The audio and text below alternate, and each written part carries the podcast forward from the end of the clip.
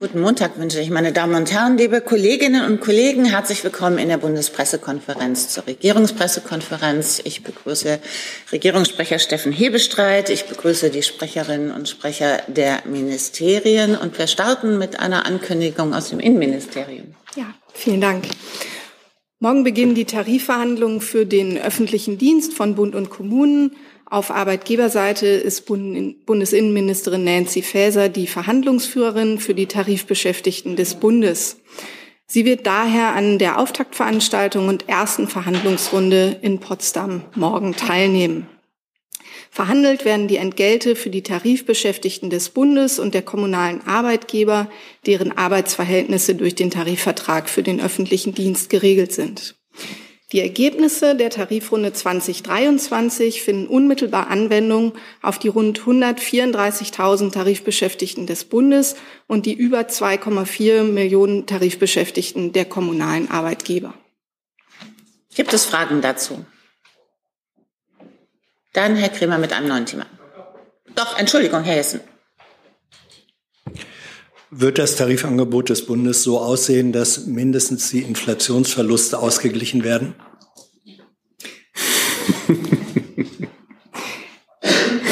Das obliegt den Verhandlungen und dazu kann ich Ihnen erwartungsgemäß hier nichts sagen. Sie können nicht sagen, ob die Bundesregierung äh, das Ziel hat, die Tarife so zu gestalten, dass äh, der Inflations mindestens ein Inflationsausgleich stattfindet? Dazu kann ich nichts sagen, nein.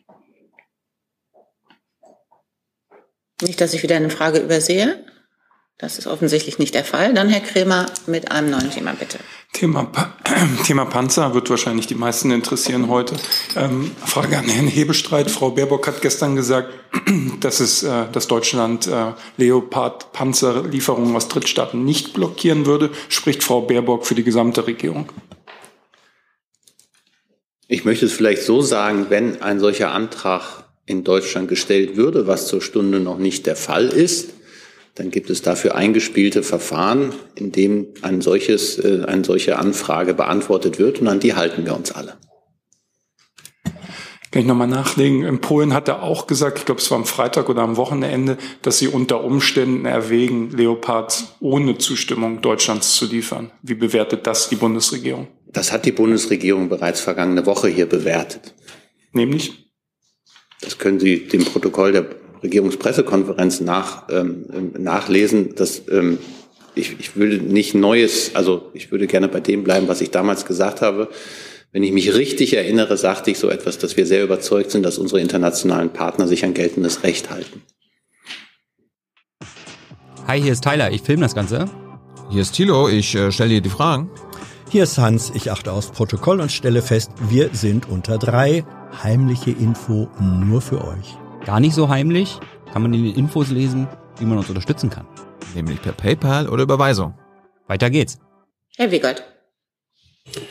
Herr Ebestreit, wenn Sie sagen, ein Antrag ist zur Stunde noch nicht gestellt, da gibt's ja eine äh, gewisse Bandbreite zwischen die entsprechende Behörde hat den gestempelten Antrag beim BAFA eingereicht und es ist die politische Anfrage in Berlin gestellt worden. Können Sie vielleicht einordnen auf dieser Skala, worauf sich die Aussage Antrag nicht gestellt bezieht? Ist nur noch nicht der Posteingang beim BAFA ausgewertet oder hat auch auf anderer Ebene noch niemand gefragt?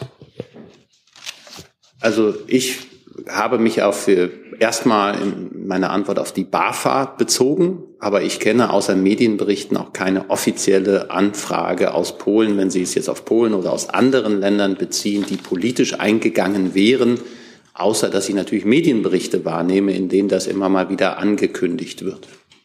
Das heißt, nur um es ganz klar zu machen, außer medialen Äußerungen, woher auch immer, liegt der Bundesregierung nichts vor. Soweit ich das in meinem Kenntnis habe, nein.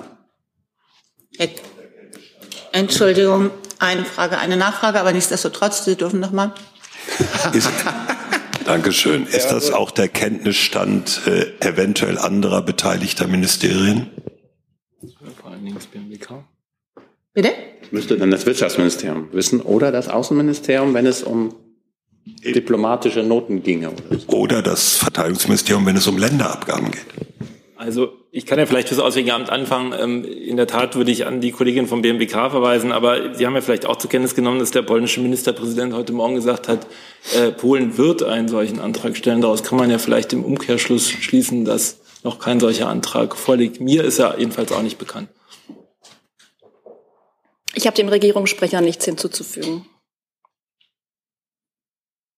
Möchte das Verteidigungsministerium ergänzen? Zu Länderabgaben kann ich hier auch keinen neuen Stand mitteilen. Dann Herr Kliss, bitte. Der stellvertretende Außenminister Melnik der Ukraine hat die FDP in einem Tweet offen zum Koalitionsbruch aufgefordert und in einem anderen den Fraktionsvorsitzenden der SPD Rolf Mützenich sinngemäß den gefährlichsten Mann Europas genannt. Was bedeuten solche Äußerungen für die Zusammenarbeit mit der Ukraine? Die Frage geht entweder ans AA oder an einen Hebestreit. Vielen Dank. Ach, wissen Sie, ähm, wir haben ja hier viel mit Twitter auch in den letzten Wochen und über Twitter geredet. Ich würde sagen, ähm, wir sind in einer sehr schwierigen Situation international, was ähm, die Situation angeht, die uns alle umtreibt. Also schwierige Situation allen halben. Wir führen ähm, leidenschaftliche Debatten und ähm, diese Leidenschaften führen ab und zu auch auf allen Seiten zu Übertreibung. Das sollte man sich gestatten und nicht zu ernst nehmen. Und insofern würde ich sagen, ähm, nicht jedes Wort auf die Goldwaage legen und bei Herrn Melnik schon mal gar nicht. Und insofern sehen wir das entspannt. Wichtig ist, dass diese Regierung äh, die Ukraine in einer Art und Weise unterstützt, die sehr kräftig und nachhaltig ist. Äh, die Bundesrepublik Deutschland ist ähm, sowohl was die zivile Hilfe angeht, als auch was die militärische Hilfe angeht, eine der größten, wenn nicht der größte Unterstützer der Ukraine nach den USA. Ähm, und äh, der Bundeskanzler hat zuletzt gestern Abend in Frankreich noch einmal betont, dass diese Hilfe fortgesetzt wird, solange wie sie nötig ist und dass wir immer wieder überprüfen, was wir in welchem Zusammenhang, in welchem Zeitraum liefern können. Und darauf kann sich auch die Ukraine, können sich die Ukrainerinnen und Ukrainer verlassen. Und das ist die Haltung. Und deswegen finde ich in einer politischen Diskussion, wie gesagt, das ist natürlich, es geht im wahrsten Sinne des Wortes um Leben und Tod. Und da bin ich jedenfalls sehr geneigt davon, daran nicht jedes Wort auf die Goldwaage zu legen und nicht jeden Anwurf mit ähm, dem eigentlich nötigen, der eigentlich nötigen Entgegnung zu begegnen. Dann eine Frage von Frau Robbins von Sky News, die Frau Thiesing netterweise übersetzt. Bitte schön.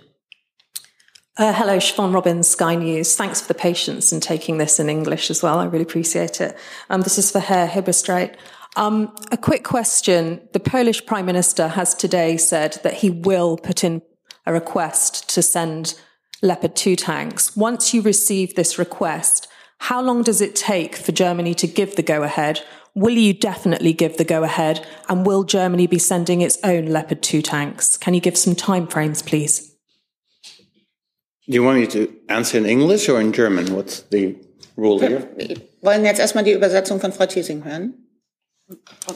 Ja, ähm, wenn denn eine, eine Anfrage von Polen gestellt wird, wie lange wird es dauern, dass die deutsche Regierung dem nachkommt? Äh, wird die deutsche Regierung, der Kanzler dem nachkommen und ähm, äh, achso, ja. und ähm, und äh, eventuell auch die eigenen Panzer sind. Ja, das habe ich ja versucht in der ersten Antwort schon ähm, deutlich zu machen. Es gibt dafür Verfahren. Diese Verfahren ähm, werden eingehalten und dann muss man sich genau die Anfrage angucken. Bisher gibt es eine Ankündigung. Herr Wagner hat das äh, zitiert, was wir aus der Presse erfahren. Das ist ja noch keine Anfrage, sagen, wir wollen das tun, sondern da geht es um, um die genaueren Spezifikationen. Das muss man sich dann angucken und prüfen.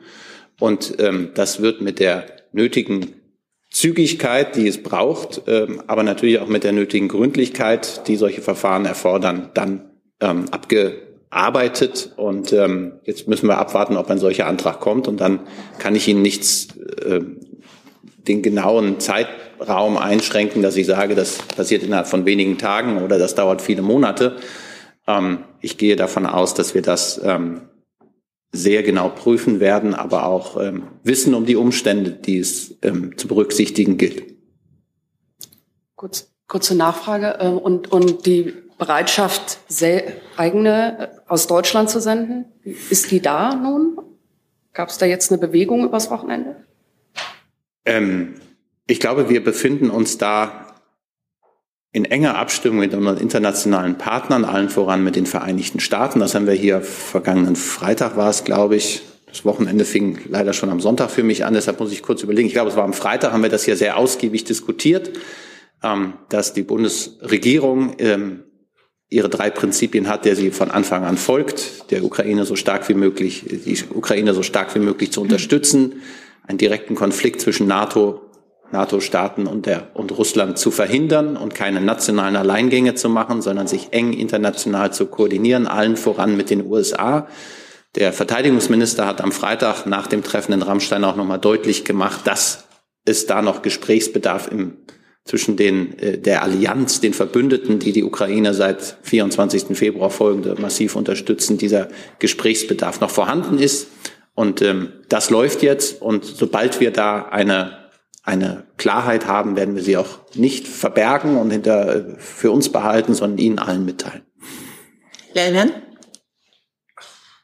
Oder? Äh, meine Frage wurde schon beantwortet. Dankeschön. Gut, dann kann ich Sie von der Liste streichen. Herr Rinaldi.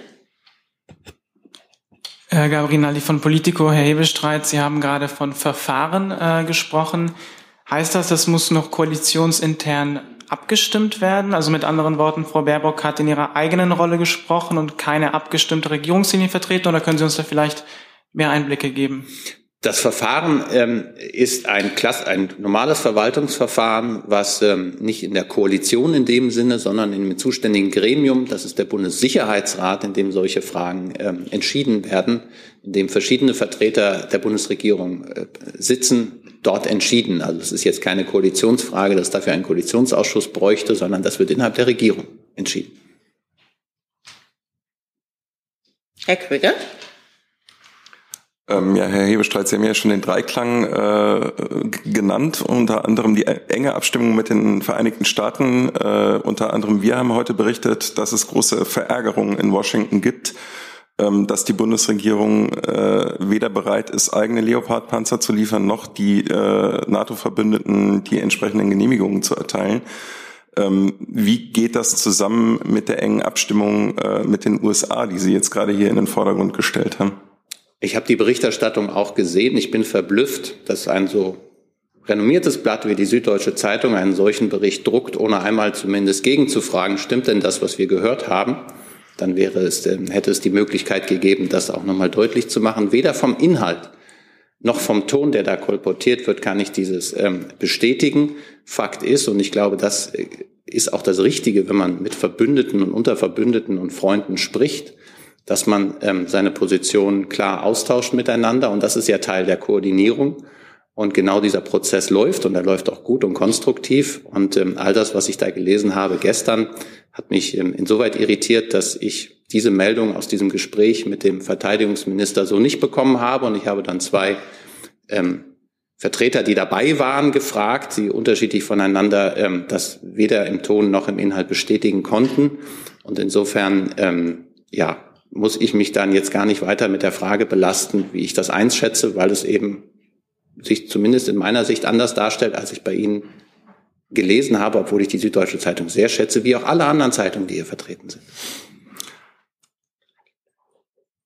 Nachfrage. Ähm, trifft es dann Ihrer Auffassung nach auch äh, im Nachgang zu diesen Gesprächen zu, äh, dass die Vereinigten Staaten Deutschland äh, nicht in einer Führungsrolle sehen, äh, was die Lieferung dieser äh, Kampfpanzer angeht und nicht dazu aufgefordert haben, äh, dem Drängen in, äh, in dieser Frage nachzugeben. Also wenn ich es, ich versuche jetzt die ganzen Nicht-Varianten ähm, zu entschlüsseln. Also die Bundesregierung de facto dem Inhalt nach auffordern, diese Panzer jetzt zu liefern. Wir befinden uns mit den Amerikanern in Gesprächen darüber, unter welchen Kautelen welche rüstungspolitischen Schritte und Unterstützungsschritte für die Ukraine zu treffen sind. Wir haben uns mit den Amerikanern, mit den Franzosen und den Briten seit Mitte Dezember mit Blick auf dies, dieses Frühjahr unterhalten und äh, die Lagebewertungen ausgetauscht, welchen Schritt wir jetzt gemeinsam gehen wollen, um darauf zu antworten, was der richtige Schritt ist. Das haben wir hier vor gut zweieinhalb Wochen ähm, miteinander verhackstückt, nämlich die ähm, Autorisierung von äh, der Lieferung von Schützenpanzern vom Typ Marder in Deutschland, von Bradleys ähm, aus amerikanischer äh, Herkunft und äh, die Franzosen haben einen Spähpanzer ähm, dafür ähm, identifiziert, den sie ihrerseits liefern wollten. Ähm, und die Briten haben wenig später angefangen, darüber zu diskutieren, ob man Kampfpanzer liefern kann. Das ist das, was innerhalb des Bündnisses erstmal mit Blick auf das, was jetzt sehr kurzfristig zu tun ist, ähm, entschieden worden ist innerhalb der oder der, der führenden Teile des Bündnisses, sage ich mal, waren ja viele andere, ähm, die eigene ähm, Diskussionen führen.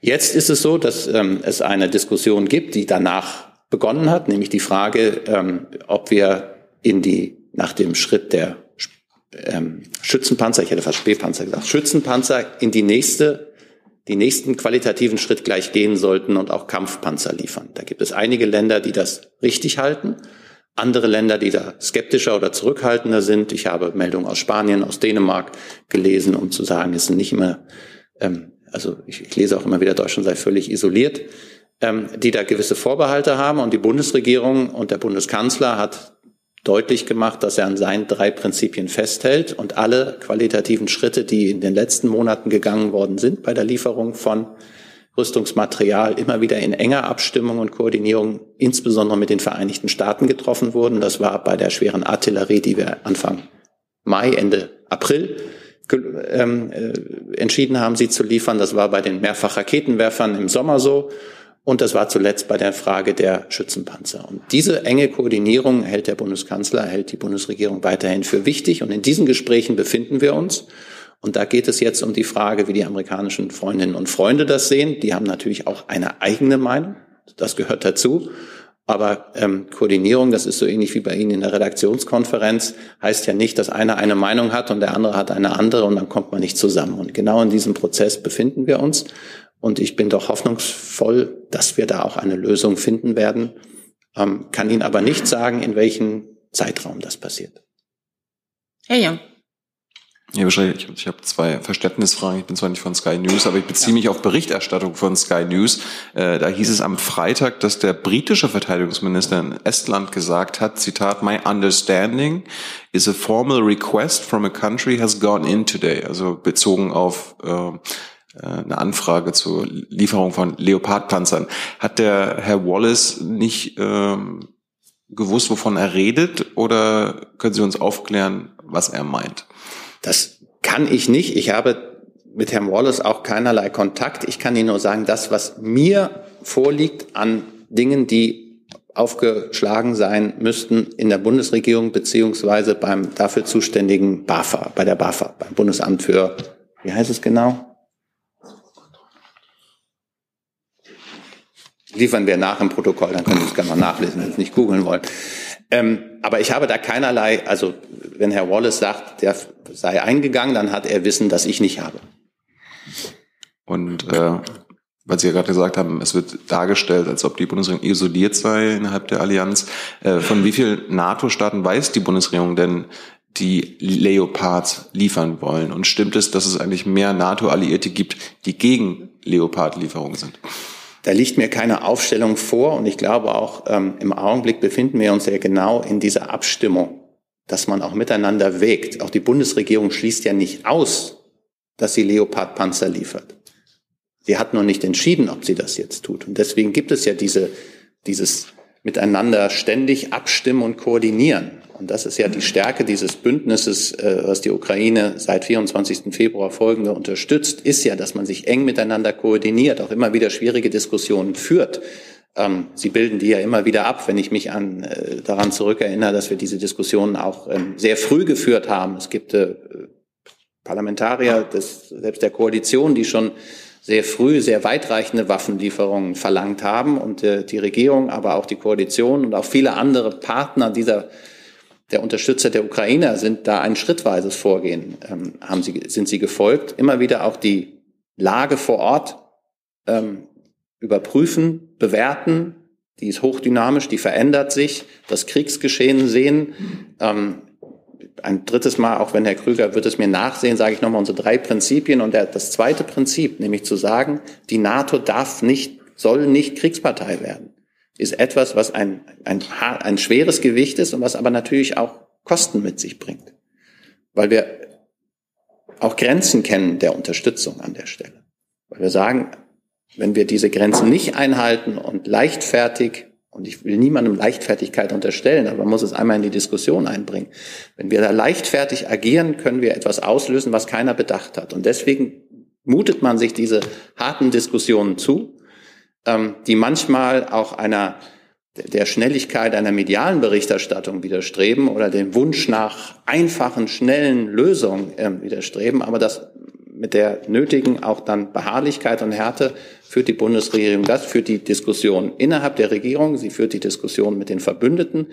Und das Ziel ist immer eine enge Abstimmung mit möglichst allen, ich sage mal, allen wichtigen Partnern. Es ist eine große Gruppe an, an Unterstützern, die die Ukraine äh, seit Anbeginn an, an unterstützen, aber dass man sich da eng koordiniert abstimmt. Und deshalb gibt es die Gespräche mit den Vereinigten Staaten. Es gab gestern die Gespräche mit Frankreich. Es gibt die Gespräche mit, mit dem Vereinigten Königreich und weiteren Partnern.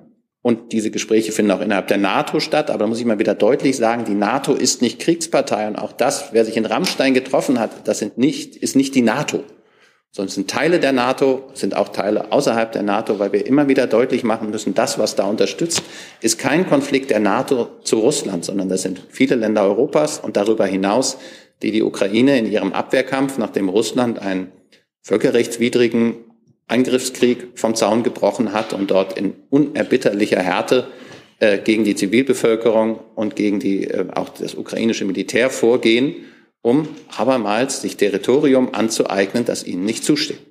Und das ist die, der Gesamtzusammenhang, in dem wir diese Diskussionen führen.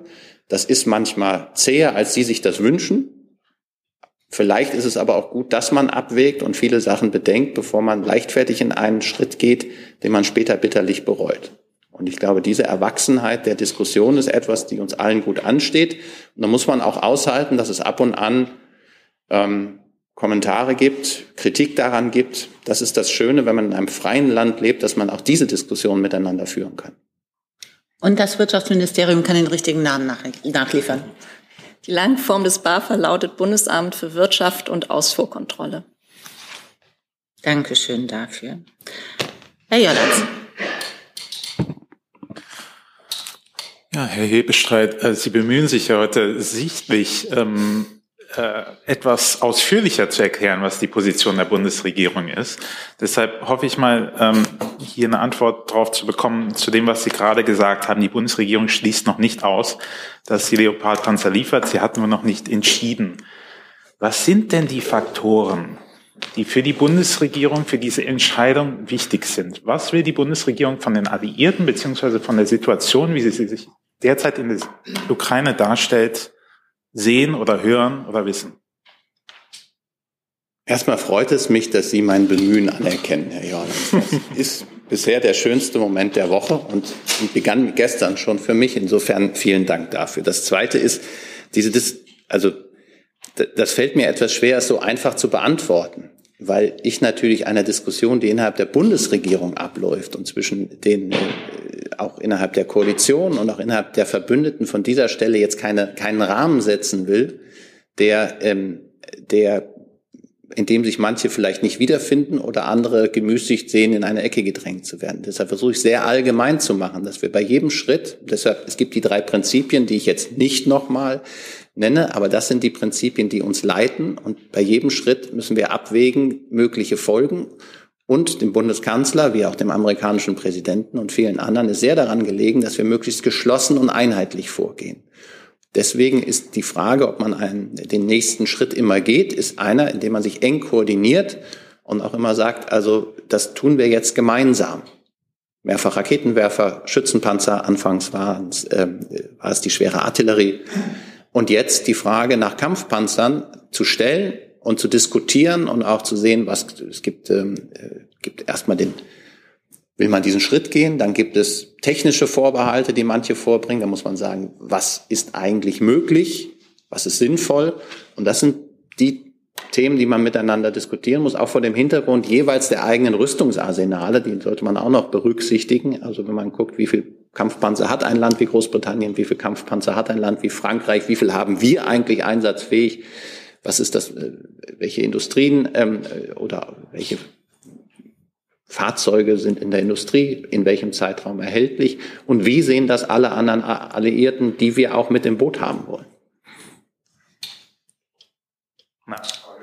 Äh, Entschuldigung, bitte.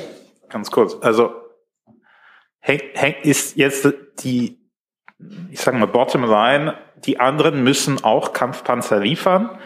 Oder ist das einfach alles viel komplexer, als äh, dass man in manchen Medien dargestellt wird?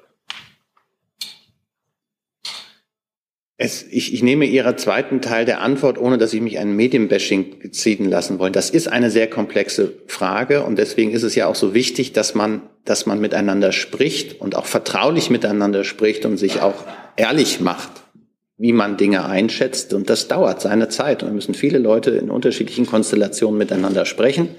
Und das tun wir und dieser Prozess läuft und er läuft umso besser, je weniger öffentlich er läuft, auch wenn ich nicht lang genug nicht mehr Journalist bin, um nicht zu wissen, wie spannend es ist, einen solchen Prozess auch ähm, berichterstattermäßig zu betreiben. Insofern haben wir da einen, wenn nicht ein Zielkonflikt, dann doch ein Wegekonflikt. Im Augenblick ist es, glaube ich, für die Diskussion besser, wenn es intern miteinander diskutiert wird unter den Alliierten, unter denen, die die Ukraine ähm, unterstützen. Und ähm, ist im nächsten Schritt dann, wenn es ein Ergebnis gibt, über das man dann ja auch wieder wunderbar diskutieren kann, je nachdem, wie es ausfällt, dann diese öffentliche Diskussion führt. Aber ich weiß auch, dass das ein Wunsch ist, der fromm ist. Herr Kollege. Herr Hebestreit, wie geht denn der Bundeskanzler persönlich mit diesem immensen Druck äh, innerhalb der Regierung und äh, auch von außen um? Ich glaube, Sie, die meisten von Ihnen kennen den Bundeskanzler so, dass er jemand ist, der A, Druck gewohnt ist und auch jemand ist, der dann eher ähm, er ähm, sich bestätigt fühlt, dass er sich nirgendwo hindrängen lässt, wohin er nicht will, sondern dass er all das genau wägt und auch aushält, und das wissen Sie aus äh, freudiger oder leidvoller Erfahrung, dass er äh, sich seine Zeit nimmt, bevor er Dinge sagt, unabhängig von der Frage, ob Sie sie gerne hören würden, früher oder später. Ich erinnere mich, es gibt, gab Fragen, wann er sich zu ähm, Gasleitungen, die aus Russland nach Deutschland laufen, äußert. Ähm, und da ist er seinem eigenen, seiner eigenen Überzeugung, seinem eigenen Tempo treu geblieben. Und das ist auch in diesen Fragen so. Und das zeichnet aus seiner Sicht auch einen, einen guten Staats- und Regierungschef aus, dass er seiner eigenen Überzeugung ähm, treu bleibt und sich nicht ähm, aus Sorge vor dem nächsten Interview oder dem nächsten Auftritt oder womöglich auch Kritik von anderen ähm, in Positionen manövrieren lässt, in die er nicht kommen will. Und insofern sehe ich ihn im Augenblick, also wir hatten gestern viel Zeit ähm, mit dem französischen Präsidenten gemeinsam in Frankreich und ich habe einen, einen ähm, waren ja Leute dabei, sehe ich gerade nicht, aber die dabei waren, haben, glaube ich, einen recht gut aufgelegten Bundeskanzler erlebt. Herr Jessen? Eine Einfrage, einfache Lernfrage an Herrn Hebestreit. Kann der Bundeskanzler im Bundessicherheitsrat überstimmt werden? Tja, so einfach, das, die einfachen Fragen sind immer die schwierigen. Ich, das weiß ich nicht. Ich überlege mir gerade, ähm, wenn ich das jetzt zum konkreten Fall mache, fällt es mir schwer, mir vorzustellen, dass der Bundessicherheitsrat eine Entscheidung trifft, die der Bundeskanzler nicht mitträgt. Vielleicht ließe es sich ja nachliefern. Zweite Frage, auch eine Lernfrage an Herrn Kollatz. Äh, Sie haben ja, glaube ich, auch persönliche Expertise bei der Beurteilung von gepanzerten Kettenfahrzeugen. Ähm, die äh, Ablehnung der USA, Abrams zu liefern, basiert ja auch darauf, dass gesagt wird, zu schwer, Brennstoffversorgung ähm, ist äh, schwierig, ähm, Logistik, Wartung ist schwierig. Auf der anderen Seite bekommt Polen 250 Abrams. So weit entfernt und so anders ist, glaube ich, Polen als topografisch-geografisches Gebiet nicht von der Ukraine entfernt. Können Sie mir erklären, warum ein Panzer, der offenbar sehr wohl in Polen eingesetzt werden kann, ein paar hundert Kilometer weiter nicht eingesetzt werden können sollte? Ja, vielen Dank für die Gelegenheit, ähm, Herr Jessen. Ähm, natürlich kann ich zu einem Panzer, einem Hauptwaffensystem des einen Landes, das eventuell an ein Drittland geliefert wird, hier nicht viel sagen. Aber ich würde das gerne als Gelegenheit nehmen, vielleicht auch in die Richtung, die wir eben schon andiskutiert haben, zu verdeutlichen, dass es nicht reicht, von Panzeranzahlen zu sprechen.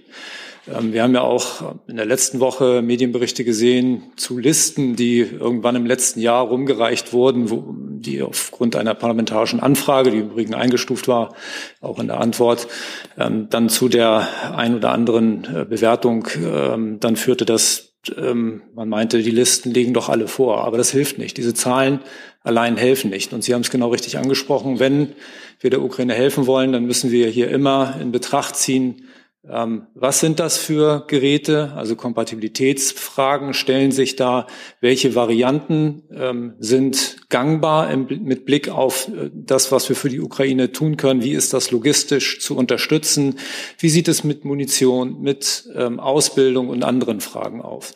Und deswegen ist es so, wie auch Herr Jordans das ja schon sagte, es ist eben doch komplizierter. Die Zahlen allein reichen nicht, sondern wir müssen uns aktuell am Tagesgeschehen, an der Bereitschaftslage international, an der Verfügbarkeit der Industrie orientieren und dann schauen, was sind das für Pakete, die wir der Ukraine dort gemeinsam, weil kein Staat das alleine schafft, an die Hand geben können.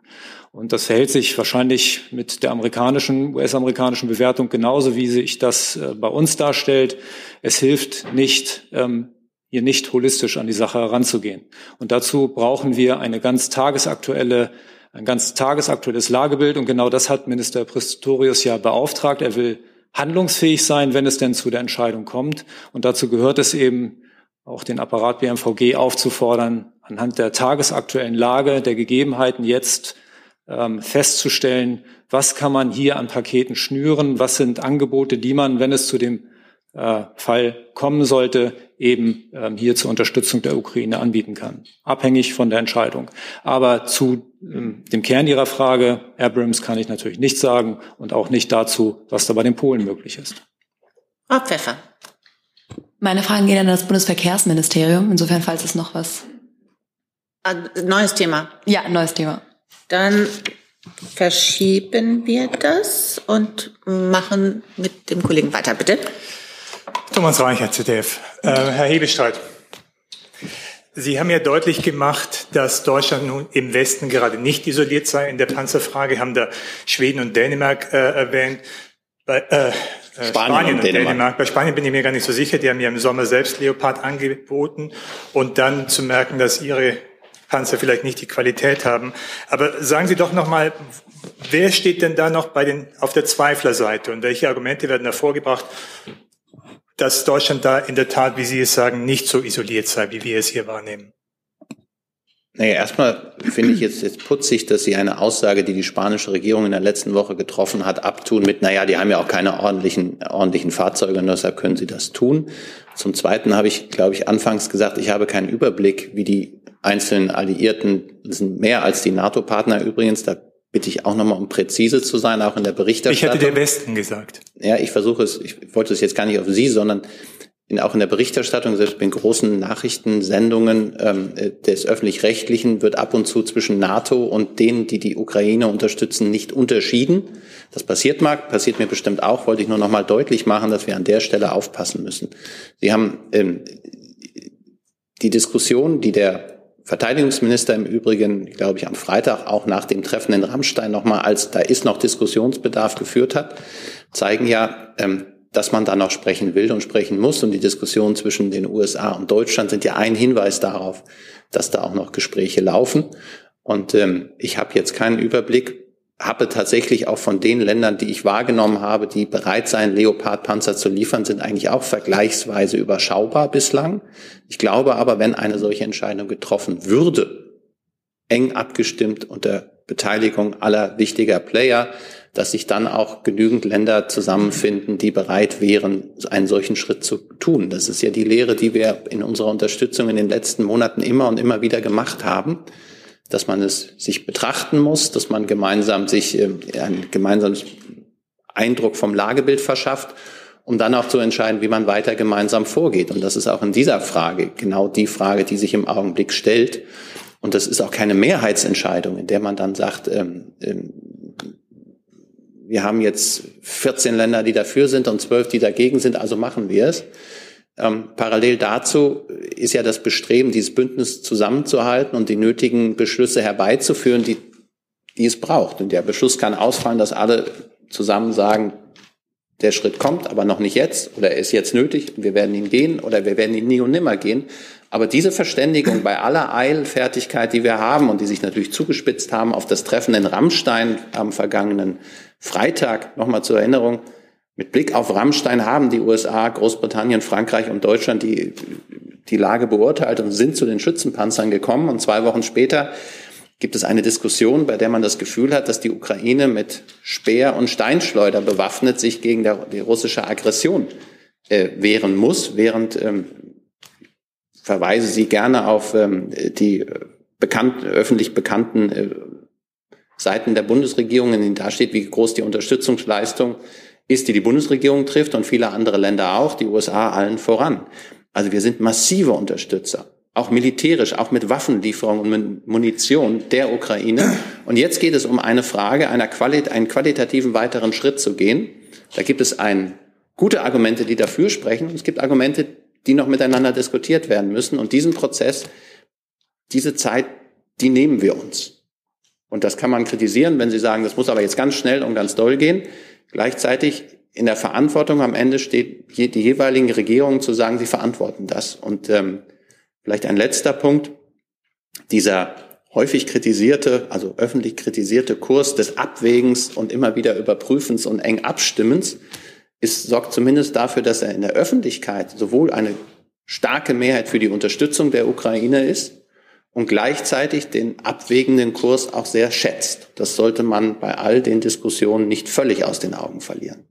So, Satz? Kurze Nachfrage. Ähm, ich hatte ja unter anderem deswegen nachgefragt, weil Herr Pistorius in der Tat am Freitag gesagt hat, es gebe Stimmen beim Rammstein-Treffen, die dafür und die dagegen sind. Er hat das da leider nicht ausgeführt und deswegen war meine Hoffnung, dass Sie es mehr ausführen können.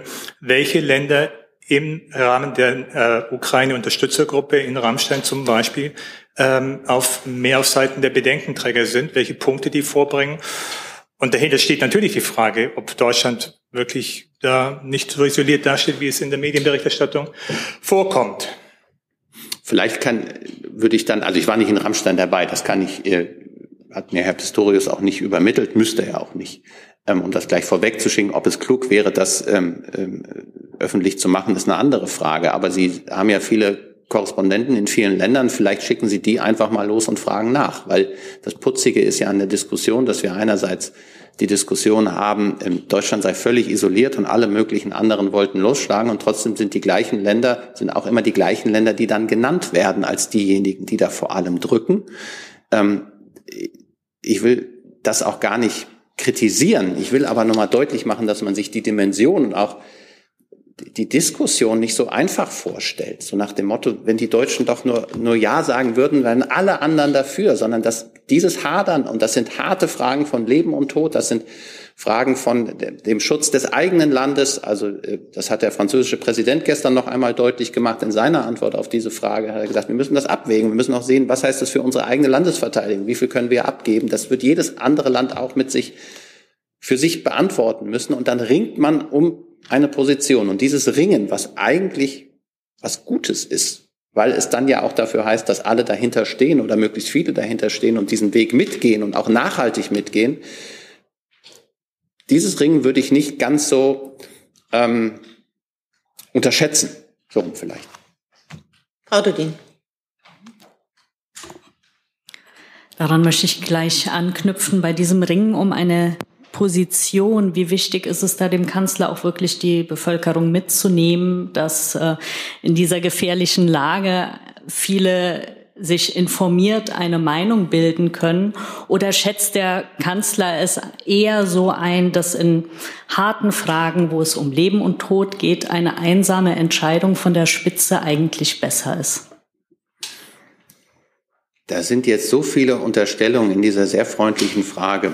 Also ich sage mal so, der Bundeskanzler ähm, fühlt sich sehr bestätigt in seiner ausgewogenen, besonnenen Haltung, die er in den all diesen Fragen in den letzten Monaten ähm, gezeigt hat. Durch seine öffentlichen Kontakte, durch seine Kanzlergespräche, die er führt, durch seine Gespräche, die er ähm, mit der Öffentlichkeit, auch mit dem, man kann sich ja an die Bundesregierung inzwischen sogar per E-Mail, ähm, per Brief, per Telefon wenden. Das ist ein sehr differenziertes Bild, was man da hat. Und wenn man sich gleichzeitig anguckt, wie die, wie die Unterstützung der Hilfsleistung, die die Bundesregierung sowohl humanitär als auch finanziell als auch militärisch liefert, wie groß die Unterstützung in diesem Lande ist, ähm, kann man sagen, dass er schon auch sich zugute erhält und der Bundesregierung zugute erhält, dass sie mit ihrem abgewogenen, besonnenen Kurs dafür gesorgt hat, dass das nicht in Frage gestellt wird. Wenn Sie jetzt ähm, ähm, in die Richtung gehen, müsste der Bundeskanzler seine Position deutlich mehr ähm, erklären, damit äh, dass dieses Ringen von der Öffentlichkeit stärker unterstützt wird.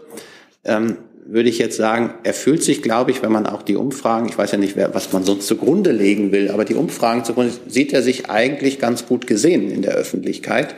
In der veröffentlichten, also in der Kommentarlage würde ich sagen, ähm, äh, ist da wohl möglich noch Luft nach oben. Ich weiß aber nicht, wie stark er ähm, das jetzt ähm, als Vorder, als wichtigstes Feld seines Engagements gerade sieht. Herr Lehmann. Meine Frage an äh, Verteidigungsminister. Ähm, Bundesminister Pistorius äh, hat am Freitag gesagt, dass er wird prüfen, was ist möglich mit Leoparden, also seinen Auftrag gegeben hat, quasi zu Inventar.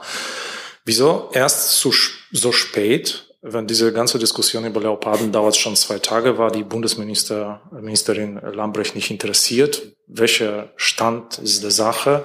Und wann so ein Bericht kann fertig sein? Also wie lange dauert das?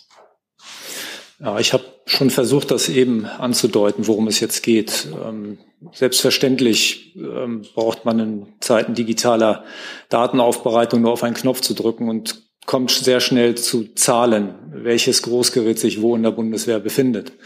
Aber eben schon habe ich deutlich gemacht, dass diese Zahlen alleine überhaupt keine Aussagekraft haben, ähm, sondern eingebettet sein müssen in das Gesamtgeschehen. Und genau darum geht es dem Minister. Er möchte, habe ich eben auch schon deutlich gemacht, für ähm, den Fall, dass eine Entscheidung fällt, auch Waffen aus der Bundeswehr, also Leopard, abgeben zu müssen, zu wollen, zu sollen, ein Lagebild haben, was da für ein Preisschild dran gehängt wird. Was bedeutet das für die Truppe? Wie können wir es am günstigsten gestalten in Verbindung mit der Industrie, mit unseren Partnern? Wie sieht es mit Ausbildung aus, Munition, Logistik, Gefechtsschaden, Instandsetzung und so weiter und so fort? Und das ist ähm, die Notwendigkeit, diese Beauftragung ähm, tagesaktuell zu gestalten. Ähm, es bringt nichts, sich auf jahrealte Zahlen, die vielleicht ähm, von rein nackten Zahlenwert her un, äh, äh, nicht unterschiedlich sind, zu berufen, weil das Umfeld sich ändert. Und das ist ähm, eine ganz wichtige Leistung der Planer im BMVG und in der Truppe, diese Bewertung jetzt tagesaktuell anhand der jetzigen Lage beizufügen. Und darum geht es. Und je nachdem, ähm, wie die Geschwindigkeit sein muss, wird es auch eine Bewertung geben. Ähm, und das richtet sich nach dem politischen Rhythmus, weniger nach dem, was im BMVG an Planungsarbeit geleistet wird. Wenn ähm, wir mehr Zeit haben zur Planung, dann nutzen wir die auch, um noch detaillierter zu planen. Wenn es schneller gehen muss, geht es schneller. Äh, Herr, Herr Bestreit, erst wenn dieses Bericht oder Bewertung auf dem Tisch liegen wird, wird der Kanzler seine Entscheidung treffen zum Thema Leopard? Das, darüber kann ich nicht, kann ich nur spekulieren. Es geht ja jetzt um, um die Grundsatzfrage. Die Grundsatzfrage, die da lautet, ähm, ist das der Schritt, den wir alle gemeinsam gehen wollen? Und das ist eine Diskussion. Der nächste Schritt wäre ja, und in welcher Art und Weise beteiligt sich Deutschland an diesem Schritt? Das ist das, was Herr Kollatz jetzt gerade ähm, dargelegt hat. Es gibt ja unterschiedliche äh, Herkünfte für Leopard-Panzer. Es gibt diejenigen, die bei der Bundeswehr sind, die vielleicht etwas schneller verfügbar wären, aber auch nicht sofort. Und es gibt ähm, Leopardpanzer, die sogenannten Industriebestände, also die äh, zwar, die es in Deutschland gibt, die aber nicht vom von der Bundeswehr benutzt werden und auch für deren Ausfuhr bräuchte es eine Genehmigung. Und vielleicht noch zur Erläuterung, ein kleines Detail. Allein in der Bundeswehr gibt es fünf verschiedene Varianten des Leopard 2, vom A5 bis zum A7V. Und ähm, allein das zeigt schon, wenn man dann noch hinzuzieht, dass es vielleicht auch in anderen Ländern unterschiedliche Varianten gibt, die jeweils unterschiedlich ausgestattet sind, unterschiedliche Ausbildung bedürfen, ähm, dass das kein unterkomplexes Problem ist. Und ähm, das braucht Zeit und ähm, einen, einen ähm, konsolidierten ähm, Entschluss, um äh, hier eine tragfähige Lösung dann hervorzubringen, sobald es denn soweit ist.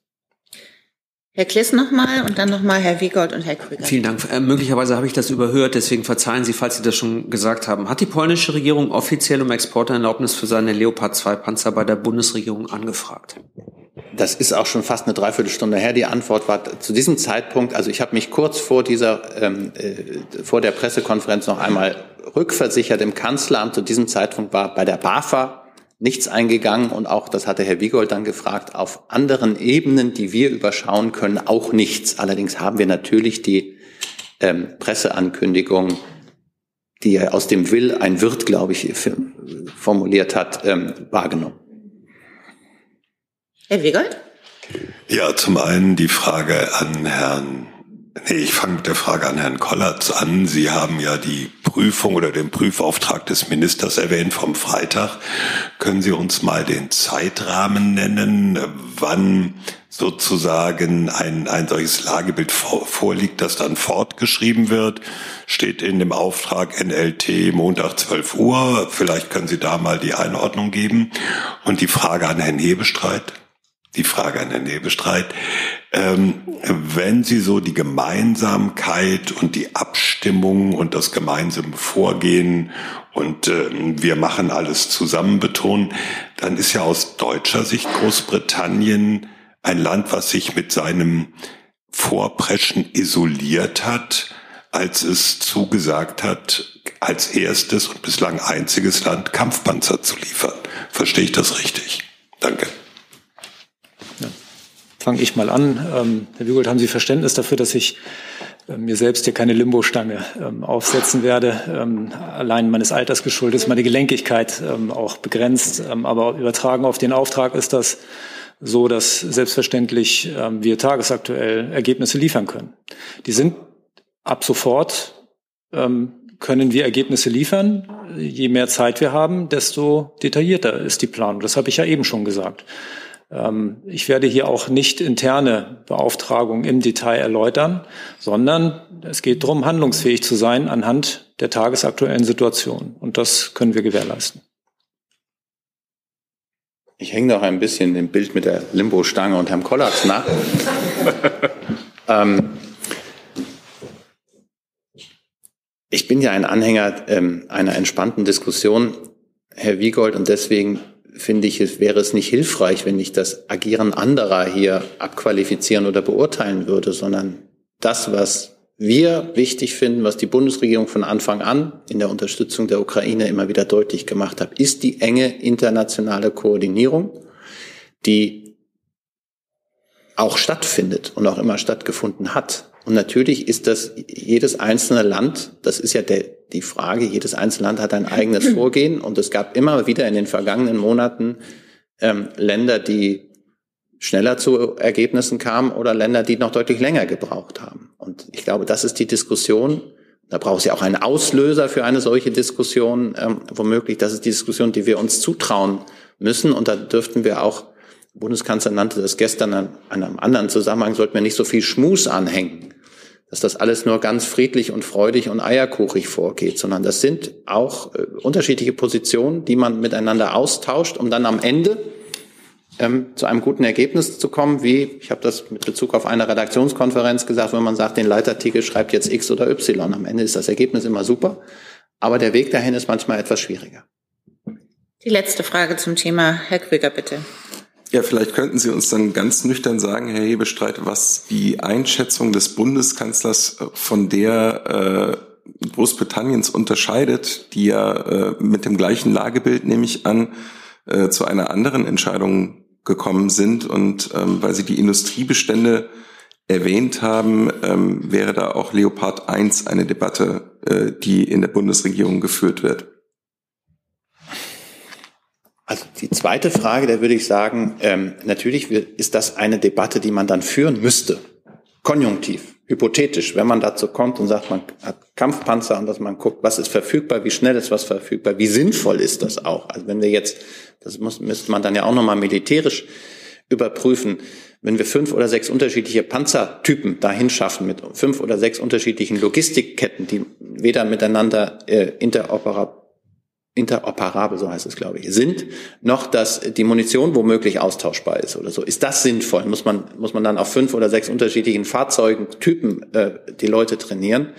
Ähm, das muss man in ähm, Beziehung stellen zu der Notwendigkeit und der Schnelligkeit der Verfügbarkeit von solchen Fahrzeugen. Das ist das, der zweite. Der erste Punkt ist, glaube ich, das muss jedes Land für sich selber äh, und auch für seine geografisch, letztlich geografischen ähm, äh, Gegebenheiten beurteilen.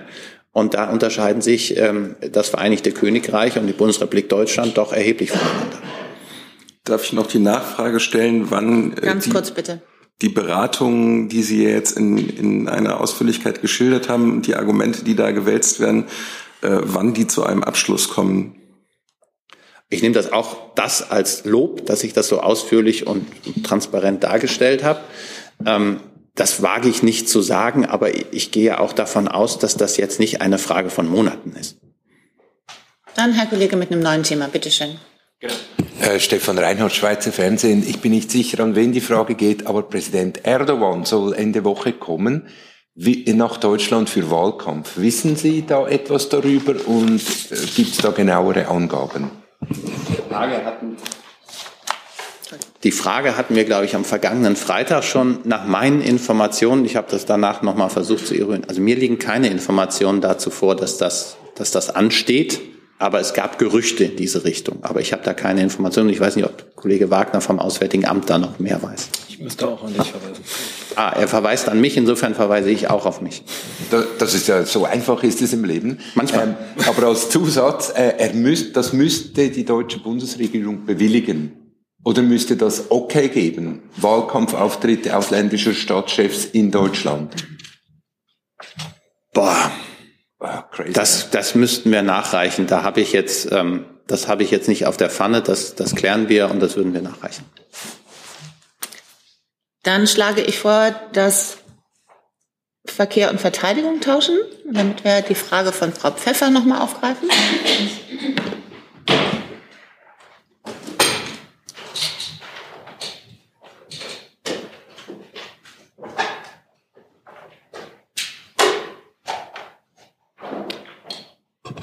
Ja, vielen Dank, Herr Alexandrin. Ganz anderes Thema, aber auch da die Frage, wann kommt es endlich? Es geht um das 49-Euro-Ticket.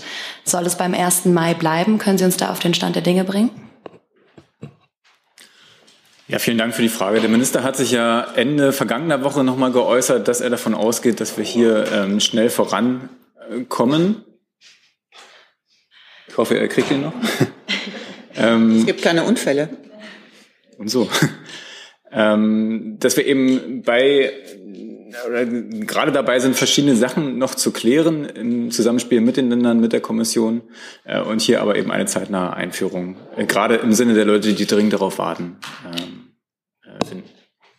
Ja, genau. Die Länder sagen, es hakt noch an einigen Stellen und es gebe keinen richtigen Umsetzungsplan. Wie begegnen Sie dieser Kritik? Vor allem, wie wollen Sie das erklären, wenn es doch noch länger dauert?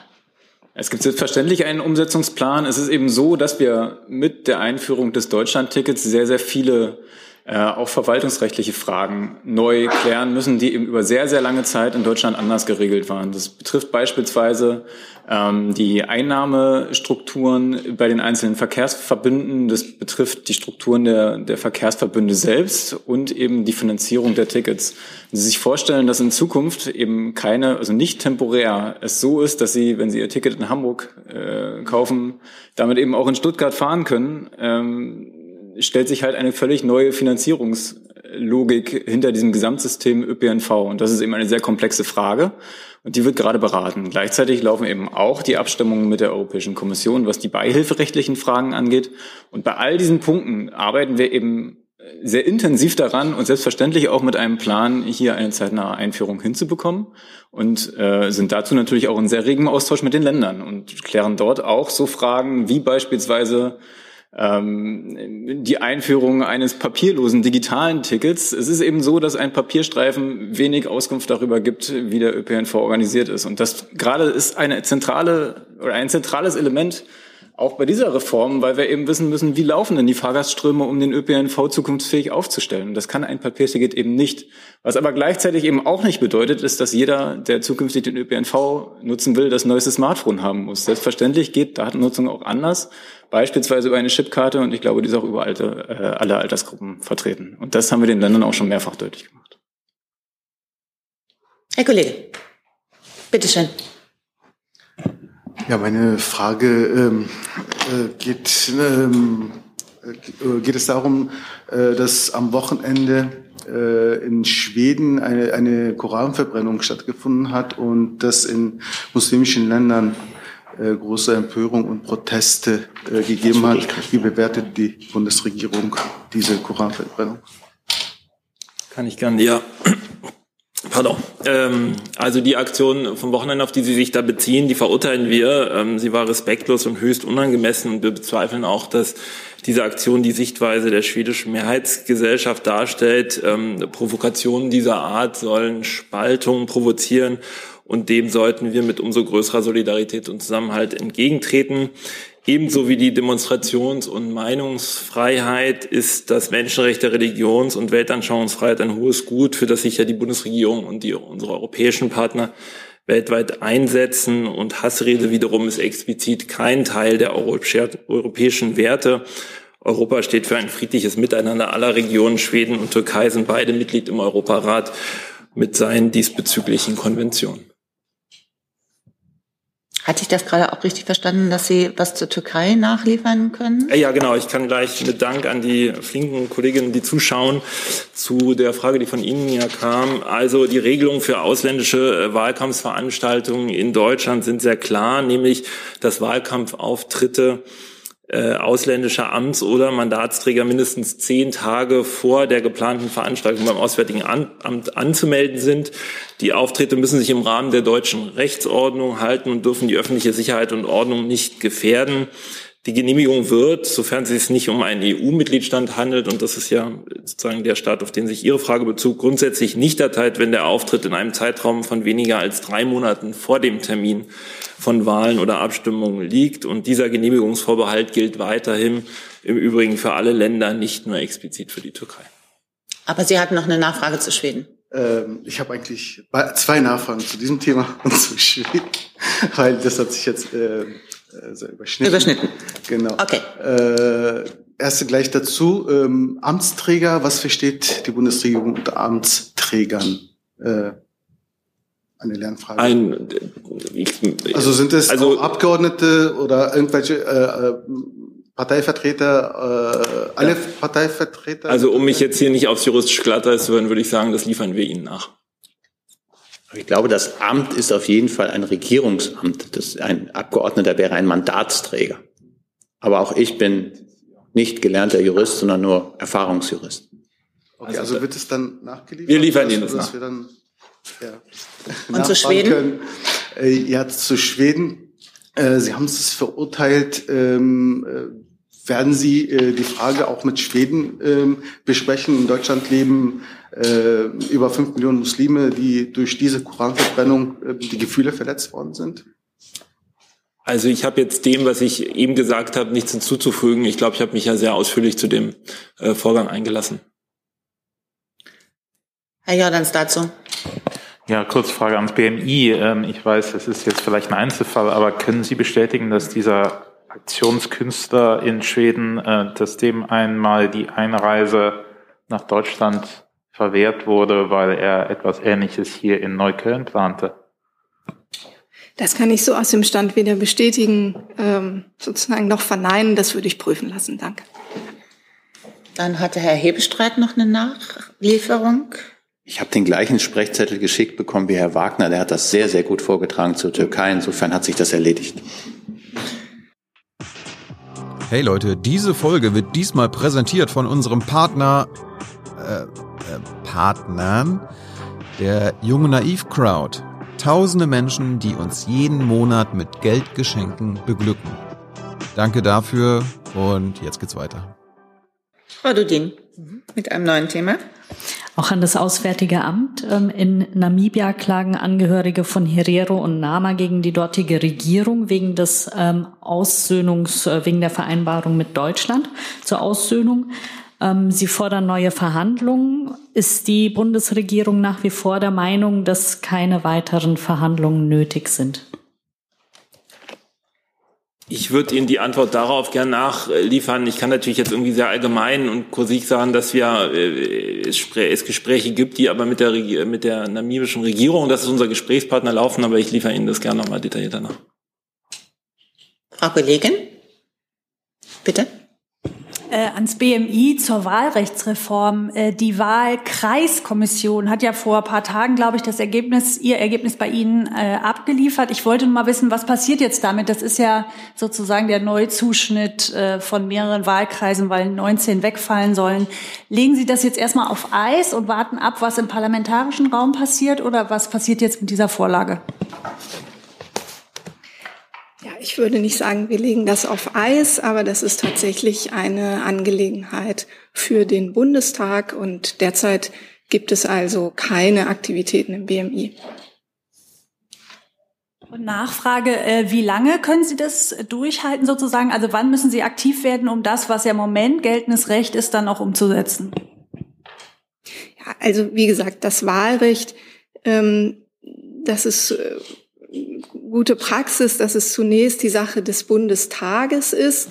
Und ähm, also insofern haben wir jetzt keine Fristen, wann wir wie aktiv werden müssen. Wir belassen die Diskussion zunächst im Bundestag.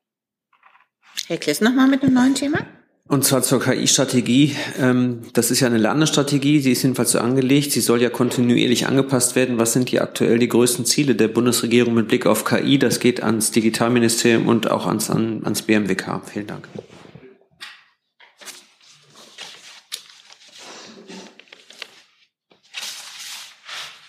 Dann fange ich vielleicht an. Also grundsätzlich ist es so, dass wir mit der KI-Strategie eben den Standort Deutschland für diese Technologien nach vorne bringen wollen. Und im Gesetzesverfahren ist es so, dass wir hier versuchen, eine nicht prohibitive ähm, Politik durchzusetzen. Ähm, weil wir eben sehen, dass wir gerade im internationalen Wettbewerb hier schauen müssen, bei dieser Technologie, die in sehr vielen äh, Bereichen unseres Lebens in Zukunft Einsatz finden wird, äh, hier auch den Anschluss zu behalten.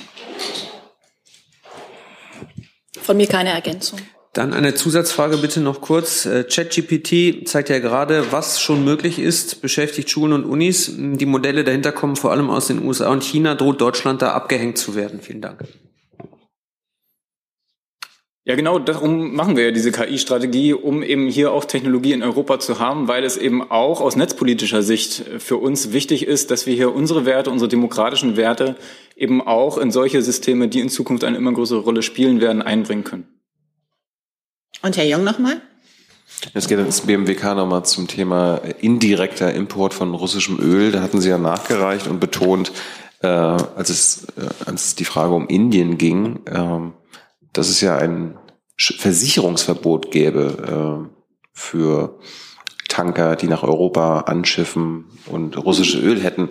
Äh, sind denn jetzt auch, ist es denn auch verboten, indische Ölfrachter zu versichern, weil das ist ja hinlänglich bekannt und auch nachgewiesen worden, dass Indien nicht nur russisches Rohöl kauft, sondern in Indien raffiniert und dann nach Europa exportiert. Genau, also Ihre Frage vom Freitag hatten die Kollegen ja bereits beantwortet. Ähm, es ist in allen EU-Häfen untersagt, dass Schiffe mit russischem Öl anlegen. Das ist die sanktionsrechtliche Lage. Wenn also Indien russisches Öl importiert und dann weiter verschifft nach Deutschland, handelt es sich immer noch um russisches Öl. Das habe ich ja nicht gesagt. Sie raffinieren das und verkaufen es dann als eigenes Öl, obwohl es ja aus Russland kommt. Darf man dann ohne Versicherung in europäische Gewässer hineinschippern? Und äh, stehen Sie denn im, im Austausch bezüglich der indischen Praxis?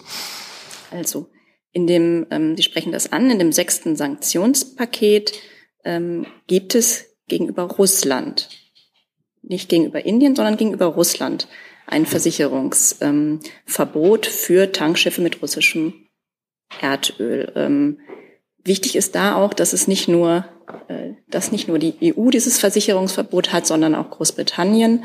Ähm, denn Großbritannien ist der ganz entscheidende Marktplatz für diese Schiffsversicherung. Die zweite Frage ist dann, ähm, was passiert mit russischem Öl, das in Drittländern raffiniert wird, wesentlich transformiert wird und ähm, zu Diesel weiterverarbeitet wird.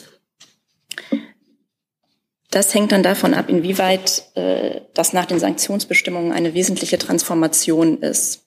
Also das, ich weiß nicht, ob das Auswärtige Amt äh, da sonst auch noch sprechfähig ist, aber ähm, für Sanktionen, aber äh, das ist dann die Maßgabe. Also es gelten die EU-weit vereinbarten Sanktionen und ähm, die gelten grundsätzlich für Rohöl. Und wenn das weiter transformiert wird und ein neues, wesentlich transformiertes ähm, Produkt entsteht, ähm, kann das dann eine andere Frage sein. Als wir da was nachreichen können, tun wir das natürlich gern, aber Ich kann aber sagen, also EU-weit ähm, beläuft sich die beläuft sich die Öleinfuhr aus Indien, also ich habe nur eine Zahl aus 2020, aber auf 0,004 Prozent der Einfuhren. Herr Jessen? Nur zur, damit ich es richtig verstehe, nach Ihren Ausführungen wäre es offenbar zulässig, dass Indien russisches Rohöl kauft, in indischen Raffinerien zu Diesel umwandelt und diesen Diesel dann als indischen Diesel weiterverkauft. Das würde nicht unter die Sanktionen fallen. Habe ich das richtig verstanden? Ich habe nochmal auf die Sanktionsbestimmungen verwiesen ja. und äh, das wäre insoweit zu prüfen, ob das äh, dann noch drunter fällt oder nicht oder ob es eine wesentliche Transformation ist. Genau. Und Herr Jung nochmal? Äh, die Fragen beziehen sich ja darauf, dass erst seit dem Ausbruch des Krieges Indien die russischen Ölimporte hochgefahren hat. Äh, die Russen bieten ja Rabatt an dafür. Also darum sind die Zahlen, die Sie jetzt gerade genannt haben von 2020, äh, die sind natürlich ein Witz, aber heutzutage sieht das ja anders aus. Also wie gesagt, mir liegen nur die Zahlen aus 2020 vor, darauf habe ich hingewiesen. Damit sage ich Dankeschön für diesen Montagmittag.